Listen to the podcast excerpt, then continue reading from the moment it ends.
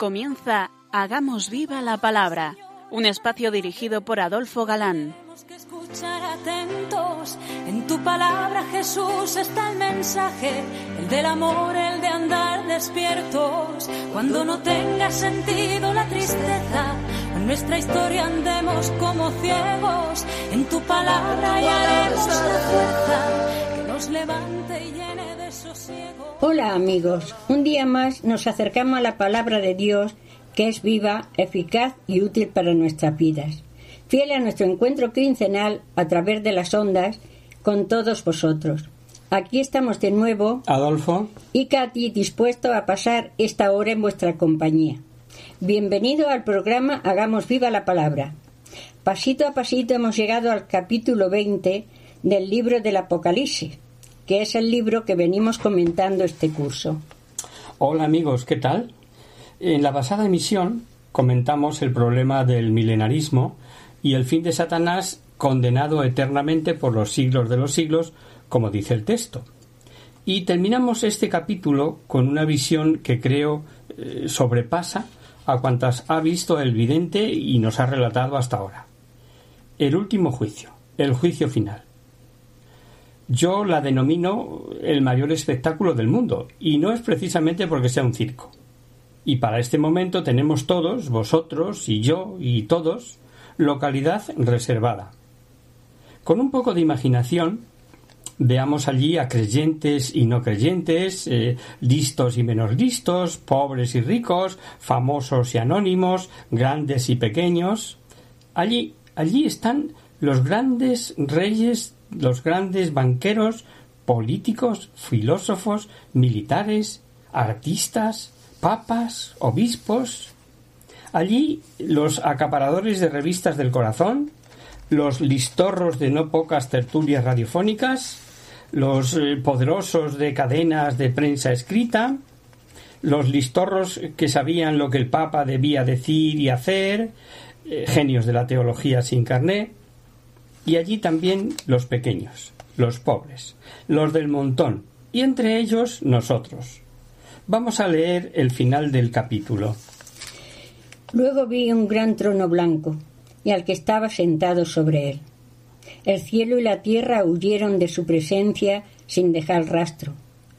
Y vi a los muertos, grandes y pequeños, de pie delante del trono. Fueron abiertos unos libros y luego se abrió otro libro que es el de la vida. Y los muertos fueron juzgados según lo escrito en los libros, conforme a sus obras. Y el mar devolvió los muertos que guardaba. La muerte y el Hades devolvieron los muertos que guardaban, y cada uno fue juzgado según sus obras. La muerte y el Hades fueron arrojados al lago de fuego. Este lago de fuego es la muerte segunda y el que no se halló inscrito en el libro de la vida fue arrojado al lago de fuego. El cuadro es impresionante. El mar entregó, dice, sus muertos, y la muerte y el infierno, y, se abrían los libros de la vida, de la vida de cada uno, y según lo escrito allí, fueron juzgados. San Agustín dice que todos los hombres, simultáneamente, verán, veremos el proceso de su vida con el justo valor de todo pensamiento, palabra y obra, y así verá el estado de su alma. Como la Biblia no puede contradecirse, y sabemos por la misma Biblia que a quien se arrepiente Dios arroja sus pecados al fondo del mar, y como en otra ocasión dice que no se acordará de los pecados del arrepentido, y como San Juan vio a una inmensa multitud de quienes no dice que no tuvieran malas anotaciones en su libro, sino que habían lavado sus vestidos con la sangre del Cordero. Luego, no cabe duda de que Cristo, a quien le acepta y no le rechaza, pasa la esponja borrando del libro de su vida todo pecado. Aunque la esponja esté empapada en su sangre, claro. No sé si recordáis esta cita del libro de Ezequiel. Pues así dice el Señor Yahvé. Yo haré contigo como has hecho tú, que menospreciaste el juramento, rompiendo la alianza. Pero yo me acordaré de mi alianza contigo en los días de tu juventud, y estableceré en, su favor, en tu favor una alianza eterna. Y tú te acordarás de tu conducta y te avergonzarás de ella, cuando acoja a tus hermanas, las mayores y las menores, y yo te las dé como hijas, si bien no en virtud de tu alianza. Yo mismo restableceré mi alianza contigo, y sabrás que yo soy Yahvé. Como vemos, eh, precisamente lo que vale, lo que cuenta es la actitud presente del momento del alma en el día del juicio. Y de esta conocida doctrina salió la frase atribuida a San Francisco Javier que dice La ciencia más acabada es que el hombre en gracia cabe, pues al fin de la jornada aquel que se salva sabe y el que no, no sabe nada. Por supuesto, la visión es para ser entendida, como dice San Agustín. Dios no necesita de libros ni precisa de memoria. Su presencia divina es el libro de la vida. Y con esto, queridos oyentes, llegamos al penúltimo capítulo del libro del Apocalipsis, donde vamos a encontrar esa preciosa descripción de la Nueva Jerusalén, la Jerusalén celestial. Todo el Apocalipsis tiende a este momento, tiende a esta visión. Ahora es la gloria lo que vendrá después del fin. Esto es lo que el vidente contempla. Ha ido repitiendo la misma enseñanza como en espiral. Juicio divino contra el mal, iglesia que permanece en el mundo siendo extraña a este mundo y perseguida, lucha entre el maligno y Cristo y su iglesia. Ahora, llegado el fin, vemos nuevos cielos y nueva tierra. No hay mar. La nueva Jerusalén desciende del cielo como una novia. Es el fin y es la eternidad. Ya no hay profeta que describa actos. Ya no hay drama. Ahora es pura visión, que es belleza, que es gloria. Es la desaparición total de todo drama y de todo tiempo es el triunfo total del Cordero y sus bodas. Interesante ver que prevalece la vista sobre el oído. En el Deuteronomio vemos que Moisés decía al pueblo Vosotros me sois testigos de que no habéis visto figura alguna, sino de que habéis escuchado solamente una voz. Ellos veían dioses de madera y oro, y al Dios verdadero no le podían ver. Y ahora el Apocalipsis comienza este capítulo diciendo vi, vi. Ahora la visión sustituye a la palabra. Ya no hay misterios.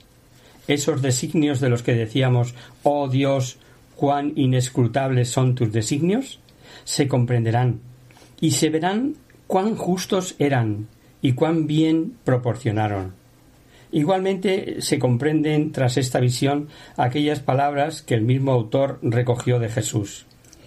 La vida eterna es que te conozcan a ti, único Dios. Y Juan también en su primera carta. Seremos semejante a Él porque le veremos tal cual es. Tal cual es.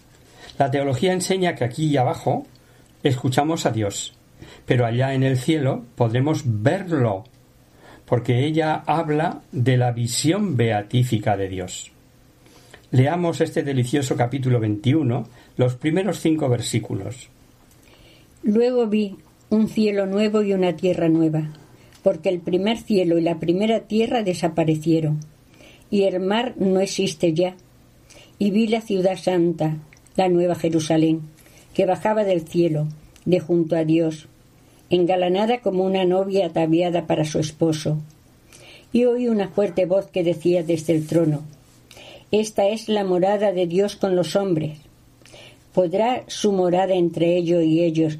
Serán su pueblo, y él, Dios con ellos, será su Dios. Y enjugará toda lágrima de sus ojos. Y no habrá ya muerte, ni habrá llanto, ni gritos, ni fatigas, porque el mundo viejo ha pasado entonces vi el que está sentado en el trono. Mira que hago un mundo nuevo. Y añadió, escribe, estas son palabras ciertas y verdaderas. Lo que tantas veces Juan había puesto ante los ojos de los fieles como objeto de esperanza ante las persecuciones, luchas y sufrimientos, lo ve ahora convertido en realidad. Una vez ejecutado el juicio final, se abre una nueva vida para los predestinados. Toda la naturaleza visible será renovada y transformada. Del mismo modo que por el pecado del hombre la naturaleza fue sometida a la maldición y a la corrupción, así también ahora, con la glorificación del hombre, será librada de la corrupción y pasará a un estado mejor. Juan contempla ahora un cielo nuevo y una tierra nueva. Esta idea es un tema apocalíptico que tiene también grandes resonancias en las esperanzas mesiánicas. El profeta Isaías anuncia para los tiempos mesiánicos la creación de cielos nuevos y una tierra nueva. Esta misma concepción se encuentra en el Nuevo Testamento, y en este sentido nos dice la segunda carta de Pedro. Nosotros esperamos otros cielos nuevos y otra tierra nueva en que tiene su morada la justicia, según la promesa del Señor. Y el Apocalipsis, lo mismo que la segunda carta de Pedro, entienden esta transformación de los últimos tiempos. Lo que quiere decir San Juan es que, con el juicio divino, purificador más poderoso que el mismo fuego, los cielos y la tierra quedarán tan puros que verdaderamente parecerán otros. Quedarán totalmente libres de los impíos y de los malvados perseguidores de la Iglesia. Por consiguiente, los cielos y la tierra serán nuevos, porque quedarán purificados. El apóstol San Pedro, haciendo alusión a la historia del Génesis, dice que de la tierra salió el agua y luego con el agua del diluvio fue purificada, pero los cielos y la tierra actuales están reservados por la misma palabra para el fuego en el día del juicio y de la perdición. San Pablo también espera una especie de nueva creación, por la cual suspiran las criaturas, sintiendo, dice él, como dolores de parto, mientras llega la regeneración espiritual del hombre porque también la creación será liberada de la esclavitud de la corrupción para participar de la gloriosa libertad de los hijos de Dios. Sabemos que la creación entera, hasta el presente, gime y sufre dolores de parto. Y no solo ella, también nosotros, que poseemos las primicias del Espíritu, gemimos interiormente anhelando que se realice la redención de nuestro cuerpo. Esta completa renovación del mundo exige que la nueva capital, la Jerusalén nueva, sea totalmente celeste. Por eso el autor sagrado eh, dice que vio la ciudad santa descender del cielo del lado de Dios. La presenta personificada, bajo la figura de una novia ricamente ataviada. Se le llama ciudad santa porque en ella surgía el templo del único Dios verdadero, y al mismo tiempo será nueva, porque en ella ya no habrá ninguna cosa impura o profana. Jerusalén era el símbolo de la alianza de Dios con su pueblo escogido. La literatura rabínica habla de la existencia de un modelo de ciudad de Jerusalén junto a Dios antes de que fuera fundada la tierra. San Juan se sirve de esta creencia judía de una Jerusalén preexistente que se manifestaría en los tiempos escatológicos para describirnos una nueva Jerusalén, totalmente espiritual, mansión de los elegidos.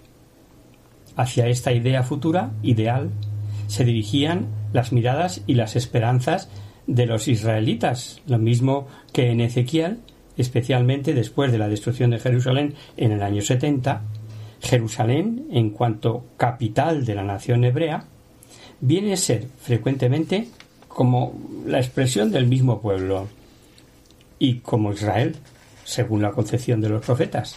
Está íntimamente ligado con Yahvé por un vínculo conyugal, por eso se le llama esposa de Yahvé. Esto mismo explica que en nuestro pasaje se dé a Jerusalén el nombre de esposa, en cuanto que representa al pueblo de Dios.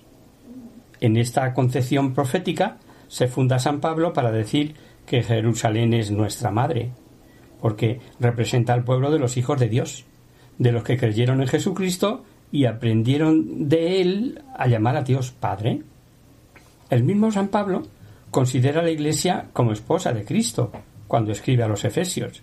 Pues bien, San Juan extiende a la Iglesia triunfante lo que San Pablo dice de la iglesia militante. Esta es la razón del lenguaje empleado en este pasaje, donde el autor sagrado ve la Jerusalén celestial, glorificada, que desciende del cielo, ataviada como novia en el día de sus bodas que hemos leído. Con esa imagen se quiere expresar la alianza íntima e indisoluble del Cordero con su pueblo, con la Iglesia.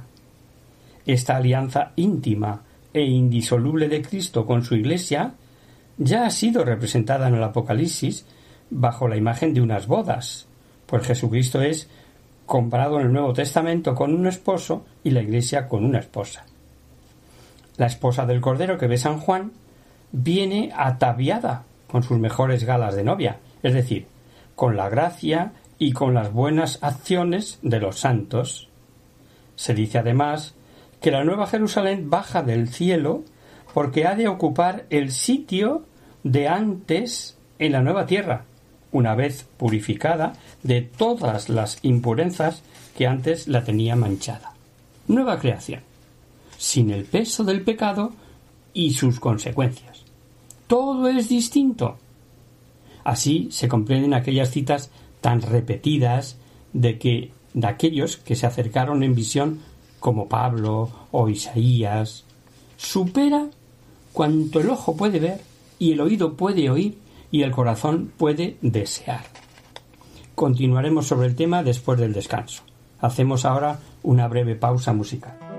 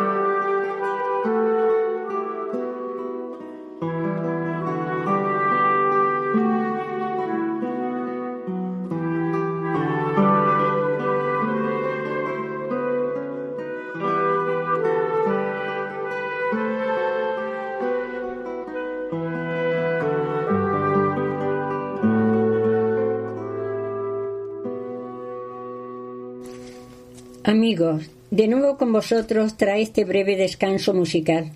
Os recordamos, queridos oyentes, que sintonizáis el programa Hagamos viva la palabra. Si queréis contactar con nosotros vía correo postal, lo podéis hacer a Radio María, Paseo Lanceros 2, primera planta, 28024, Madrid. Y si preferís el correo electrónico, hagamos viva la palabra arroba radiomaria.es. Para los que se acaban de incorporar, decirles que estamos analizando el libro del Apocalipsis. Y terminando ya prácticamente, pues estamos en el capítulo 21, que es el penúltimo del libro. El versículo 5 que leíamos antes del descanso dice que Mira que hago un... dijo el que está sentado en el trono. Mira que hago un nuevo mundo. Y añadió, escribe, estas son palabras ciertas y verdaderas. Por tanto, como veis ahora, no es profeta ni vidente escogido, es el mismo Dios, y nos dice una verdad de las más consoladoras que el creyente puede escuchar. Ni muerte, ni duelo, ni gritos, ni trabajos. No hay lágrimas. Dios mismo las enjugó. Todo eso pasó. Porque allí, con los hombres, estará Dios, y los hombres participando de su infinito gozo. Y ya se os dijo que pocas veces ordena Dios escribir el mensaje, y creo recordar que pusimos algunos ejemplos. Y cuando Dios lo ordena es como para decirnos el interés que tiene de que no lo olvidemos. Pues aquí, de esta consoladora verdad, manda que quede escrita y como firmadas por el mismo Dios. Dice, son palabras fieles y verdaderas. Fijaos que aquí se ve la intención de Dios al crear seres semejantes a Él. Eliminado el pecado, desaparecen sus consecuencias y, como dice la liturgia, Sí, con maravillas nos creó, como mayores nos ha, regenerado.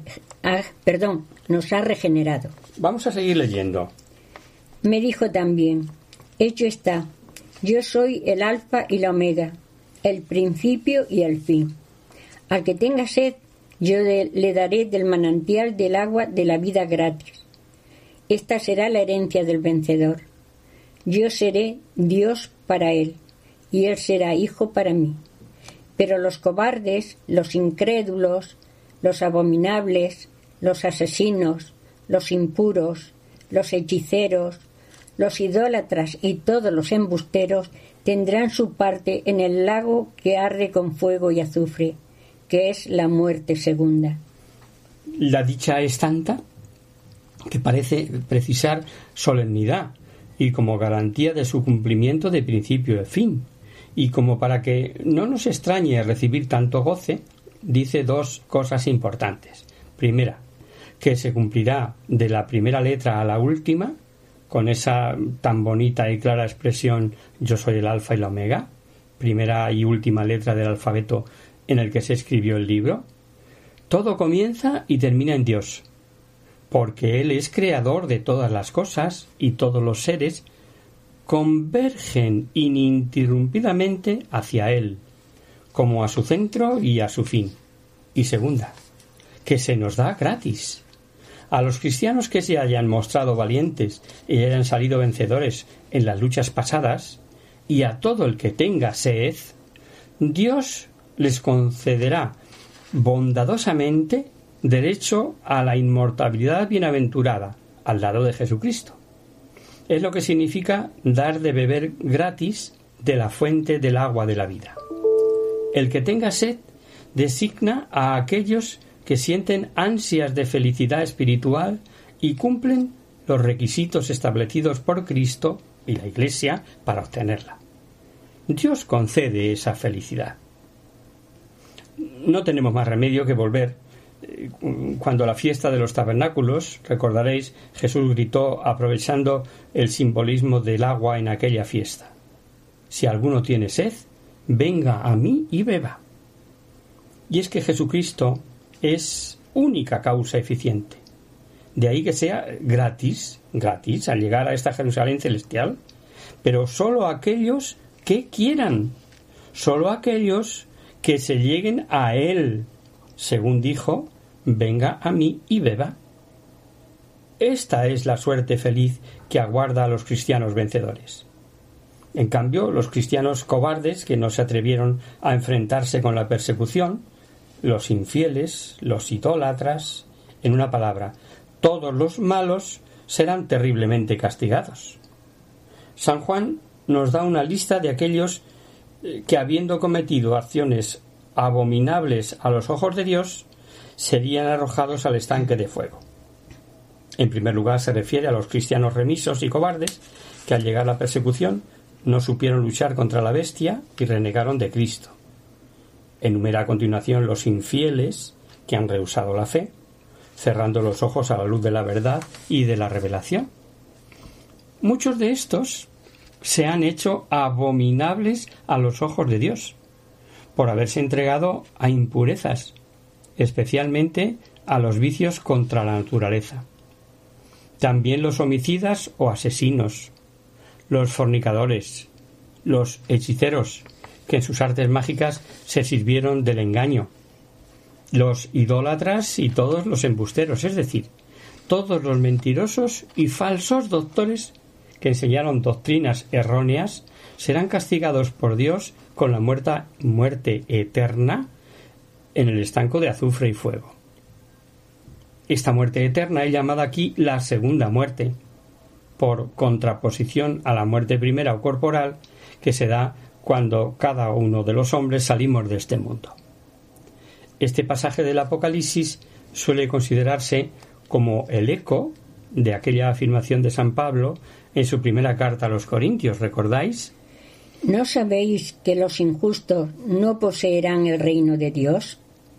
No os engañéis, ni los fornicarios, ni los idólatras, ni los adúlteros, ni los afeminados, ni los sodomitas, ni los ladrones, ni los ávaros, ni los ebrios, ni los maldicientes, ni los rapaces poseerán el reino de Dios. Y antes de citar a tales pecados les advierte no os engañéis, hermanos, para decirles que ninguno de tales pecados entrarán, pecadores más bien, entrarán en el reino de Dios. Pero por cuanto está repetidamente revelado y el mismo Pablo dice a los Corintios a continuación Esto erais, pero habéis sido lavados, habéis sido justificados en el nombre de nuestro Señor Jesucristo y por el Espíritu de nuestro Dios. No sólo a cuantos bautizados fueron regenerados, sino a cuantos por los sacramentos, como por el de la penitencia, por ejemplo, recobran esa vida de gracia. No es necesario decir que cuando habla de embusteros no se refiere a decir yo no me comí aquella golosina y resulta que sí se la comió, no, no, no, sino que se refiere a aquellos que mintieron causando grave daño o lanzando teologías falsas y dañinas por la cochina vanidad de escribir librotes o de dárselas de listos, de originales, etcétera, etcétera. Y esta llamada según la muerte, como decíamos, es la eterna, la que afectará al hombre íntegramente, cuerpo y alma, no como destrucción, sino como muerte eterna a la vida que Cristo les ofreció. Vamos a seguir con nuestro texto. Vamos a leer ahora hasta el versículo 21. Entonces vino uno de los siete ángeles que tenía las siete copas llenas de las siete últimas plagas, y me habló diciendo, Ven, que te voy a enseñar a la novia, a la esposa del Cordero me trasladó en espíritu a un monte grande y alto, y me mostró la ciudad santa de Jerusalén, que bajaba del cielo, de junto a Dios, y tenía la gloria de Dios. Su resplandor era como el de una piedra muy preciosa, como jaspe cristalino. Tenía una muralla grande y alta con doce puertas, y sobre las doce puertas doce ángeles y nombres grabados que son los de las doce tribus de los hijos de Israel. Al oriente tres puertas, al norte tres puertas, al mediodía tres puertas, al occidente tres puertas. La muralla de la ciudad se asienta sobre doce piedras que llevan los nombres de los doce apóstoles del Cordero. El que hablaba conmigo tenía una caña de medir, de oro, para medir la ciudad sus puertas y su muralla. La ciudad es un cuadrado, su largura es igual a su anchura. Midió la ciudad con la caña y tenía doce mil estadios. Su largura, ancha y altura son iguales. Midió luego su muralla y tenía 144 codos, con medida humana que era la del ángel. El material de esta muralla es jaspe y la ciudad es de oro puro, semejante al vidrio puro. Los asientos de la muralla de la ciudad están adornados de toda clase de piedras preciosas. El primer asiento es de jaspe, el segundo de zafiro, el tercero de calcedonia, el cuarto de esmeralda, el quinto de sardónica, el sexto de cornalina, el séptimo de crisólito, el octavo de berilo, el noveno de topacio, el décimo de crisoprasa, el undécimo de jacinto, el duodécimo de amatista, y las doce puertas son doce perlas, cada una de las puertas hecha de una sola perla y la plaza de la ciudad es de oro puro, transparente como el cristal. Un poco extenso, ¿verdad? Pero eh, convenía escucharlo entero, aunque luego lo vayamos desmenuzando paso a paso como acostumbramos a hacer. Habréis comprendido que no hay palabras para expresar la visión, y con ese estilo profético oriental nos muestra una arquitectura a base de preciosos símbolos de maravillosas piedras preciosas, con muros de jaspe y oro puro, zafiros y esmeraldas. Es la visión de la novia, la visión de la Iglesia, definitiva y eterna. Allí no habrá tiempo ni espacio, pero de alguna manera habrá que expresarlo. Es mensaje para los humanos y hay que valerse del lenguaje humano y por eso, como buen judío, Juan, el vidente, se vale del mismo estilo que el profeta Ezequiel y repetido en otros profetas. Usa de medidas, dimensiones, cimientos, puertas y defensas. Un detalle curioso. La ciudad tiene forma de cubo, buen símbolo para sentarla como una figura perfecta. Así se considera el cubo, como sabéis, junto con la esfera. Figura geométrica perfecto, perfecta. Solo se habla en la escritura de otro cubo perfecto. ¿Sabéis dónde? Efectivamente, el lugar santísimo por excelencia en el templo de Salomón, el santo de los santos que estaba cubierto de oro. Podéis leerlo en el capítulo 6 del primer libro de los Reyes. El lugar santísimo tenía veinte codos de largo, veinte de ancho y veinte de altura, y lo cubrió de oro purísimo. Asimismo cubrió de oro el altar de cedro. Las puertas representan a los patriarcas, pero los tramos de puerta a puerta llevan el nombre de los doce apóstoles del Cordero. Esta Jerusalén no es ya ciudad judía solamente entra en el Antiguo Testamento, es el nuevo pueblo de Dios. La simbólica medida que nos da quiere decir que es enorme. 185 por 12.000. Cada estadio son 185 metros, nos da 2.200 kilómetros. Pero para ello usa, cómo no, el número 12. Son paralelos con el antiguo templo de Jerusalén, pero elevado a la enésima potencia, que el autor sagrado le resulta difícil transmitir.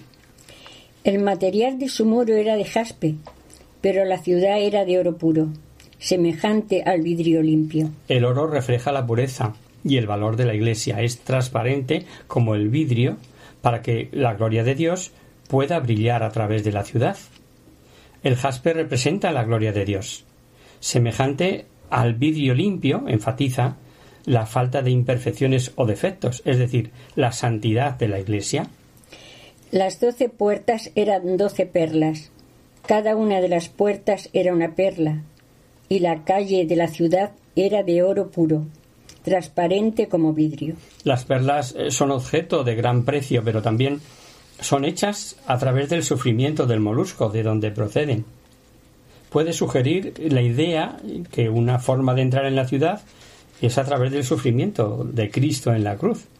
Jesús se llama la puerta y no hay otra forma de entrar en la ciudad.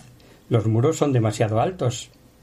La gran calle de la Nueva Jerusalén que veremos en el próximo capítulo también. Y a lo largo de ella fluye el río del agua de la vida. Los cimientos de la muralla estaban adornados con toda clase de piedras preciosas.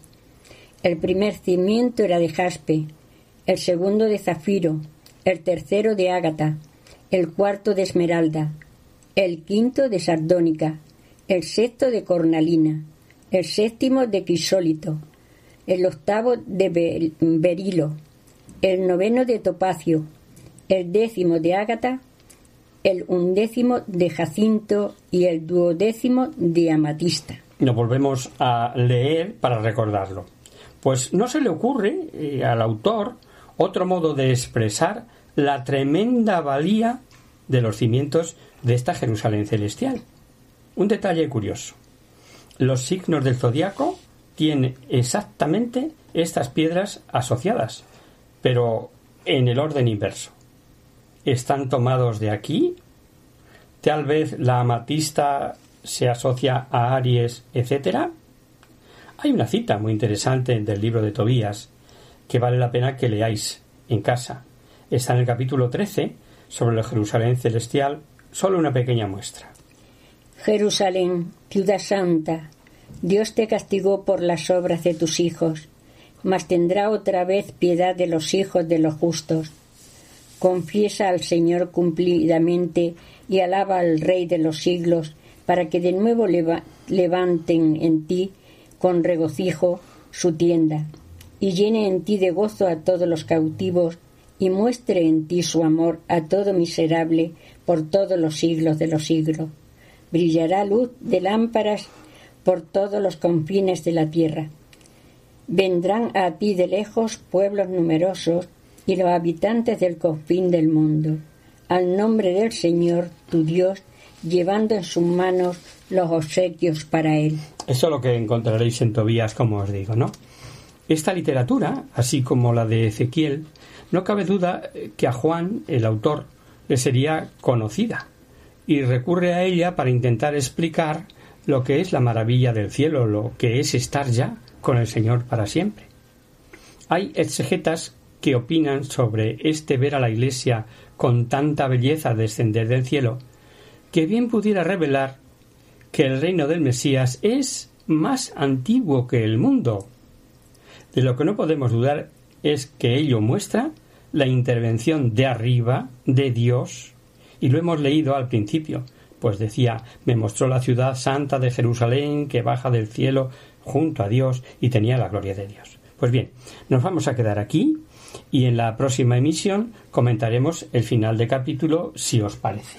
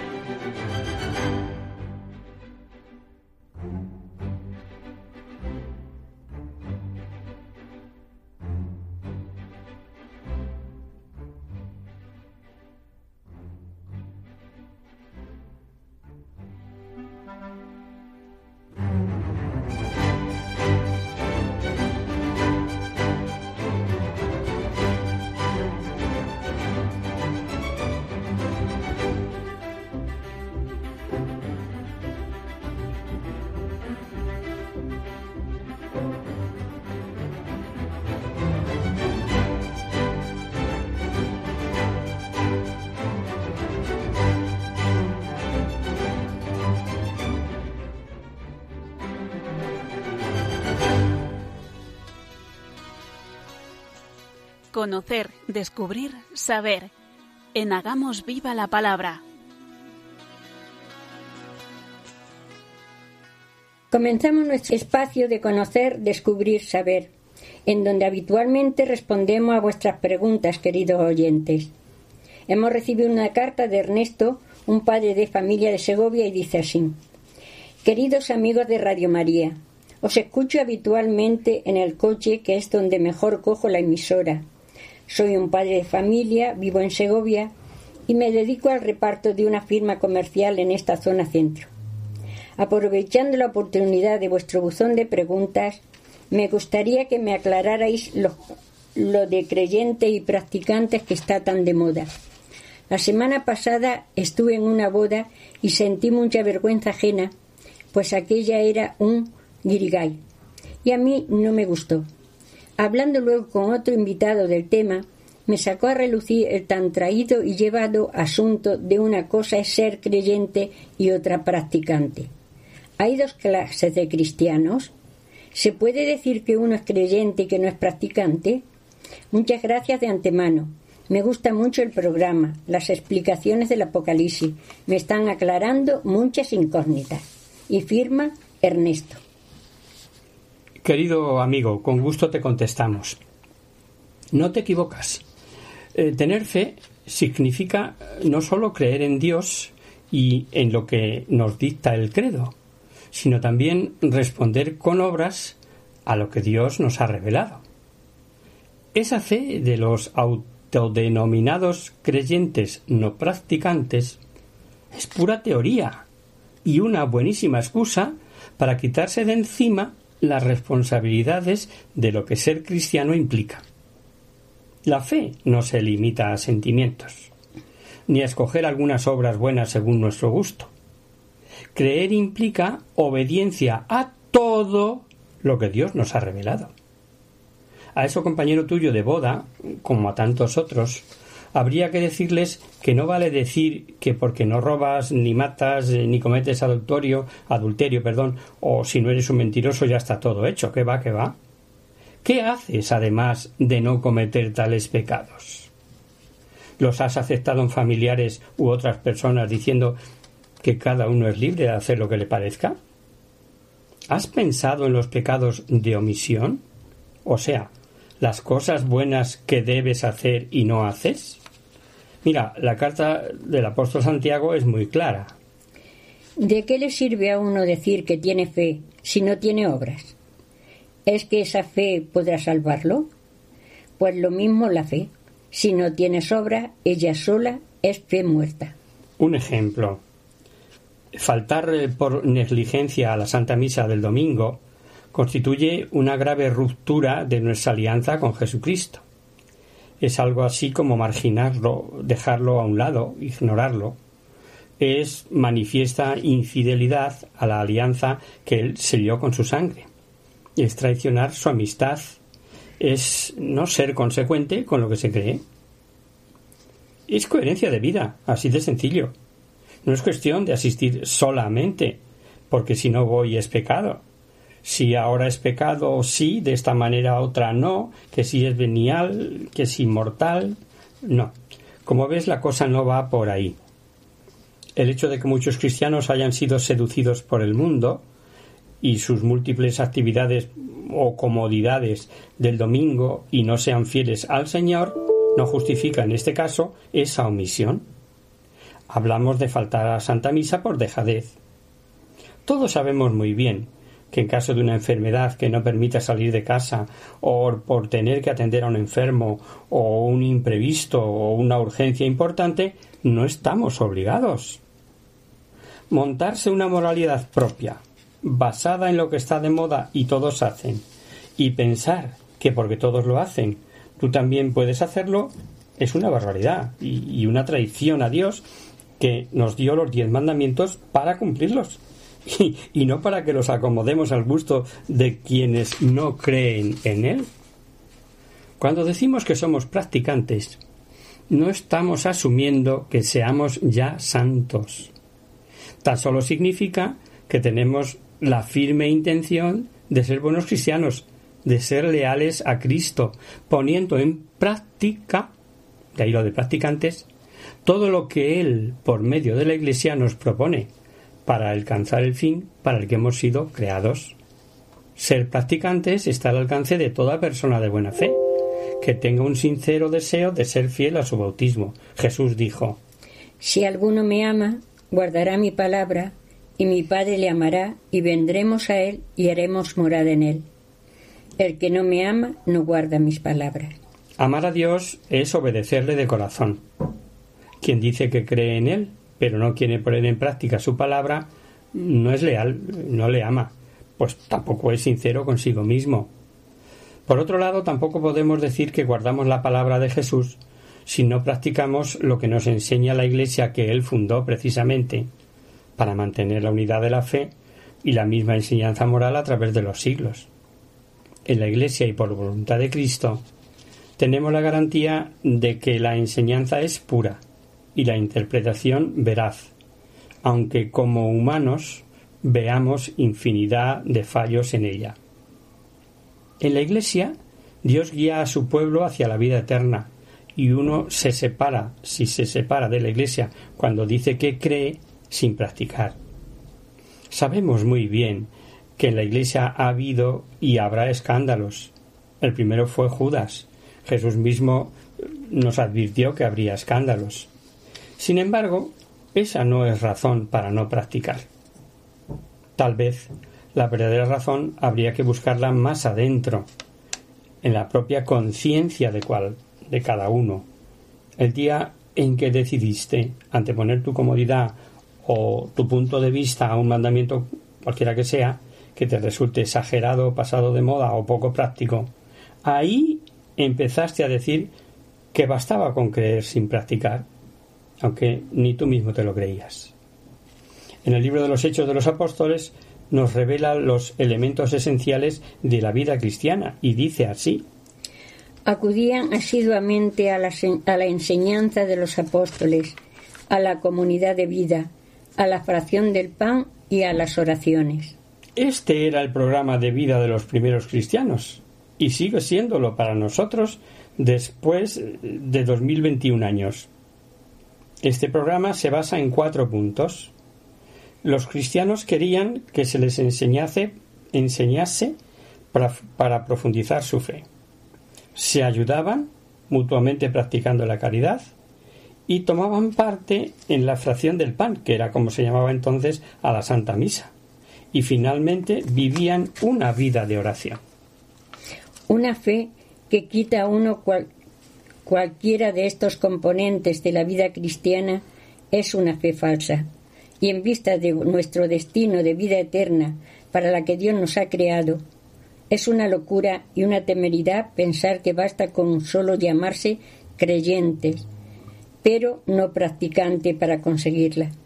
Es un contrasentido querer amañar creyente y practicante se cree y se es, y se es consecuente con lo que se cree o simplemente no se cree.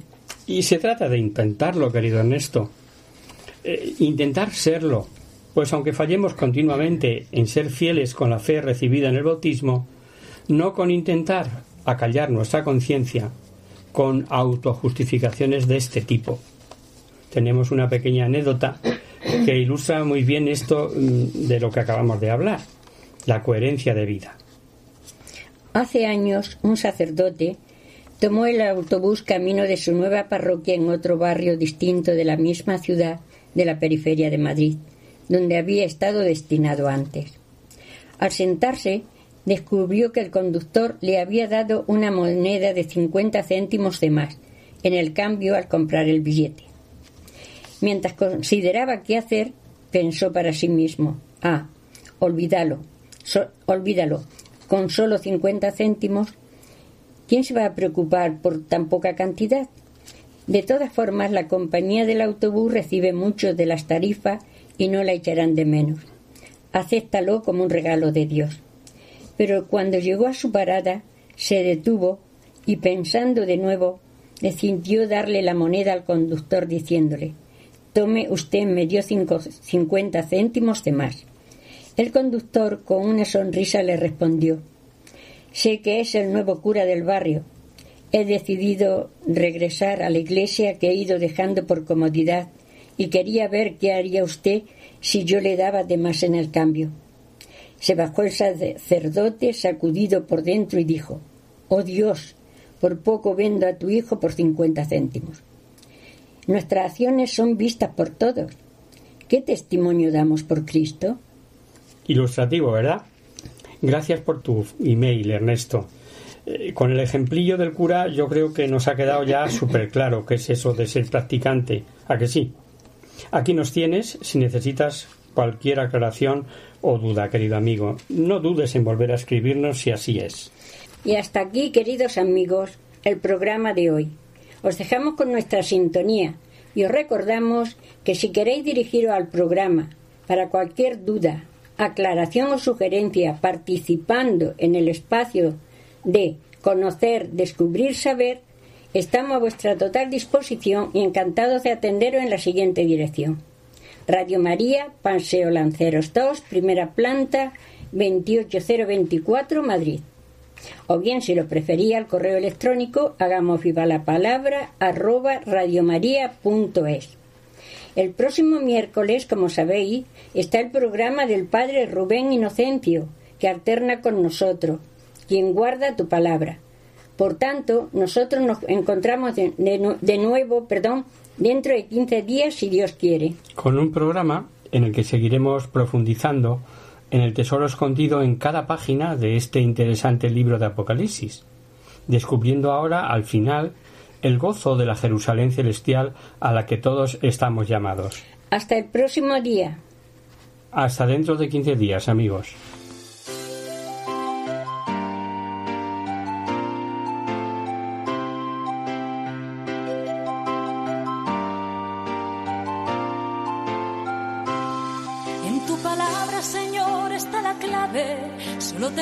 que escuchar atentos. Palabra, Jesús, está el mensaje, el del amor, el de andar despierto. Así concluye Hagamos viva la palabra con Adolfo Galán. como ciegos, en tu palabra y haremos la fuerza que nos levante y llene de sosiego. Ojalá.